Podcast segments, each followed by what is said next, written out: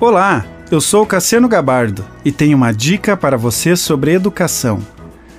Causas que valem a pena. A política dos homens pode ser lutar, militar pelas causas de Jesus, conforme o episódio já gravado com o tema As Causas de Jesus, que foram em favor das pessoas, ou militar em causa própria. A Bíblia diz para não acumularmos tesouros na terra, onde a traça e a ferrugem destroem, e onde os ladrões arrombam e furtam.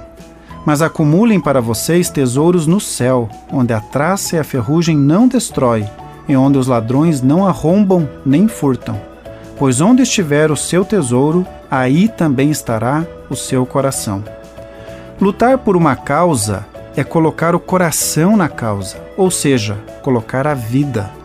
Não existe vida sem o coração, assim como ninguém luta por uma causa aonde o seu coração não esteja nela.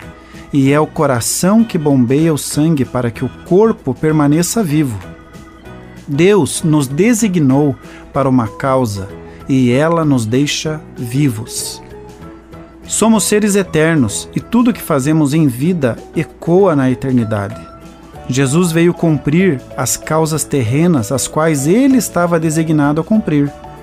Causas são propósitos, e os propósitos de Jesus eram tão excelentes e significativos que ele deu a sua vida terrena por eles, pois sabia que estava aqui de passagem. Será que os nossos filhos estão compreendendo que a eternidade vale mais que a vida terrena? Quais as causas que os nossos filhos estão sendo ensinados a lutar? Causas particulares ou causas que ecoarão na eternidade? Continue abençoado, você que me ouve e toda a sua família. Gente grande cuidando de gente pequena.